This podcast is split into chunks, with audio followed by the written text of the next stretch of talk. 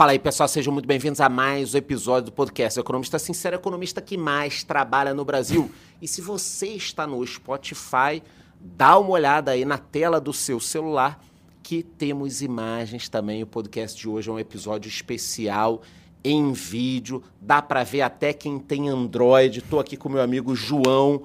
É um episódio especial porque é o primeiro episódio que eu vou entrevistar alguém aqui no meu podcast. Não vai demorar muito, vai ser um episódio rápido também. Só que eu estou com o João, que é CNPI, aqui na Levante, não é nenhum jabá, não é nada, eu estou pedindo para ele é, conversar, esse bate-papo aqui.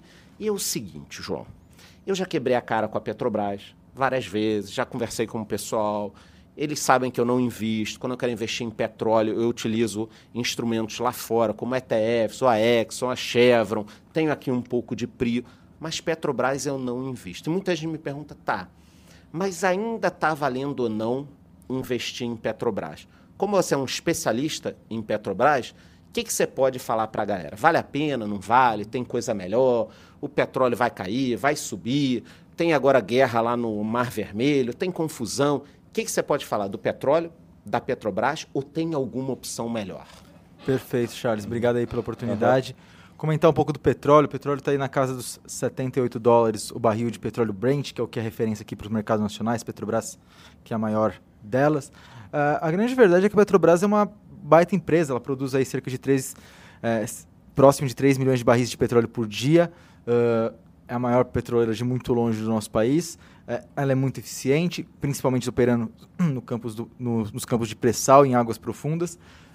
Cerca de 80% da produção da companhia vem daí. Uh, a empresa que teve uma recuperação fantástica desde 2016, as ações sobem, sei lá, 900, no, quase 1000% desde então.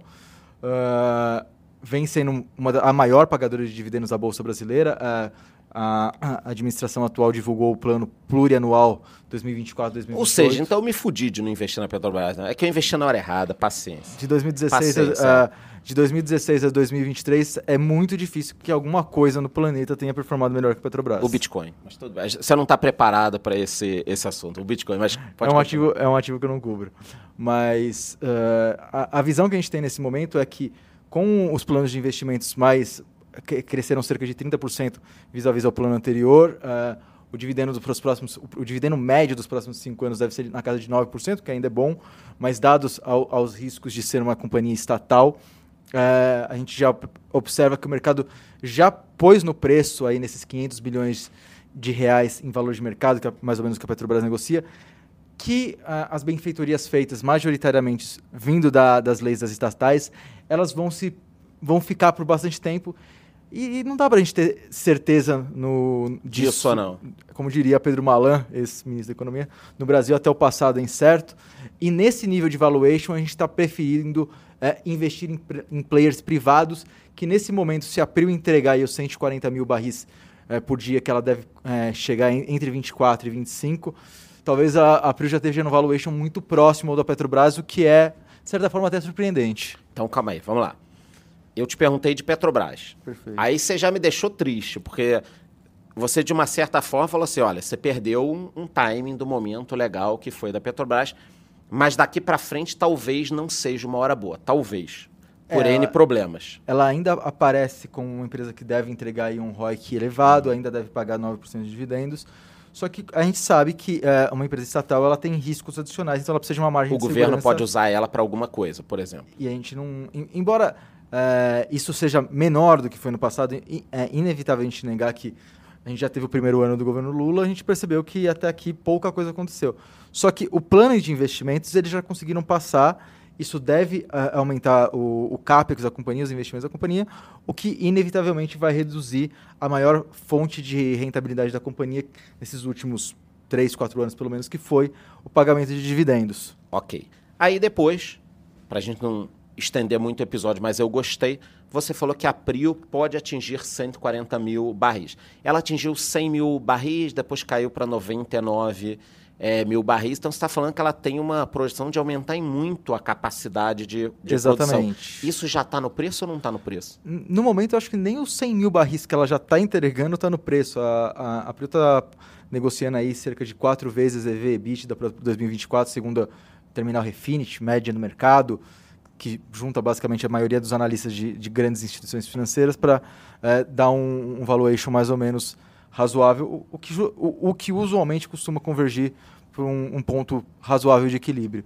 É, então, nesse momento, a gente observa a, a é, descontada em valuation quando a gente compara com a Petrobras, então a gente a, acha que se a empresa continuar sendo tão é, eficiente quanto ela foi nos últimos anos. A Prio também teve uma excelente performance aí desde que ela deixou de ser HRT e mudou a sua proposta para, em vez de ser uma empresa de exploração de petróleo, ela passou para comprar campos maduros da própria Petrobras. O mais relevante deles talvez seja o Bacora Leste, que foi a aquisição mais recente, mas a gente uh, observa que a Prio pode ter uh, anos tão bons quanto a Petrobras com menos risco por conta de ter uma governança privada. Tá, você tem ideia? Para quem não sabe o que faz a Prio, eu vou falar aqui. Se eu estiver falando cagada, você me diga. A Prio compra campos da Petrobras, campos maduros, que a Petrobras olha e fala: cara, para mim isso aqui não serve tanto, porque eu tenho poços novos gigantescos para tirar petróleo. Então a Petrobras já não quer aquele poço, mas aquele poço dá para ser trabalhado. Aí a Prio olha e fala: hum, esse poço me interessa. Ela compra da Petrobras e, através de uma eficiência muito grande, ela ainda extrai bastante. É isto que a Prio faz? Exatamente. Uh, é como se fosse algo como um bem, sei lá, um carro mais antigo, uhum. um bom carro mais antigo não pra... é um Maréia Turbo, não. Não, tá. seria mais para um, um, Dodge Charger, talvez. Tá, tá. Ela pega um campo já que ela, que ela utiliza. E para a gente fechar aqui, você tem ideia de um possível upside, assim, tipo, quanto você acha o, que... O que a gente observa no mercado Prio, é que a né? Prio, está negociando aí por volta dos 45 reais, teria um upside aí tranquilamente para ir para casa dos 60 reais. Seria um upside aí de, sei lá, 20, 30%, com alguma tranquilidade à medida que a companhia for é, entregando uma eficiência tão boa quanto ela já fez no passado, a gente imagina que isso pode destravar ainda mais valor no médio e longo prazo para a companhia. Porra, sensacional. Então, perguntei de Petro, levamos a Prio é, de brinde. Eu vou seguir investindo lá fora também em petróleo, gosto. Tem a ETF XOP, tem a Exxon, tem é, a Chevron, petróleo é cíclico. Pessoal, Todo ano a gente escuta a mesma coisa. Petróleo vai acabar, vai acabar, vai acabar. E não acaba, continua. Cara, mas perguntei de Petrobras, levei Prio. Quer finalizar falando alguma coisa entre Petrobras e Prio? Acho que é, falou tudo. Acho que gente... Algum detalhe? Tem mais alguma empresa? 3R, alguma coisa é, ou não? A 3R tem muito upside desde que ela consiga reduzir o, o, o chamado lifting cost, tá. que é o custo de extração. Uh, a empresa tá atinge, caro? Uh, a empresa atingiu 47 mil barris por dia, o que é uma marca até muito boa.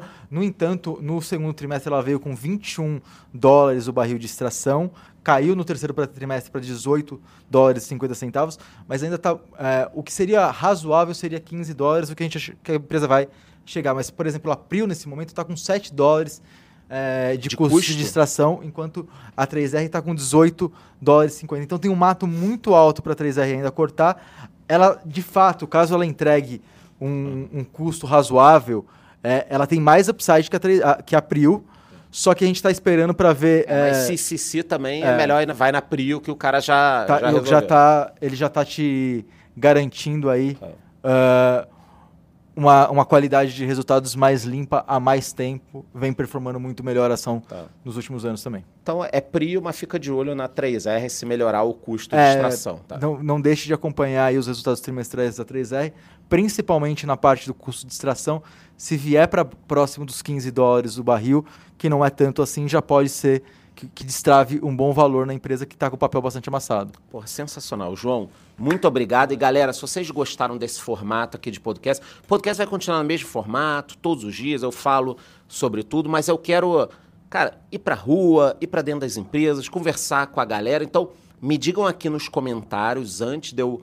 fechar o podcast, o seguinte quais empresas, quais temas vocês querem que eu fale entrevistando pessoas. Aqui eu já vou entrevistar mais gente, mas eu quero abrir 2024, cara, cheio de tema, então me digam aqui nos comentários, você quer que eu fale sobre o que aqui no podcast e antes de ir embora, já sabe, vote na enquete que eu deixei ali embaixo, me dê cinco estrelas no Spotify e te vejo no próximo episódio.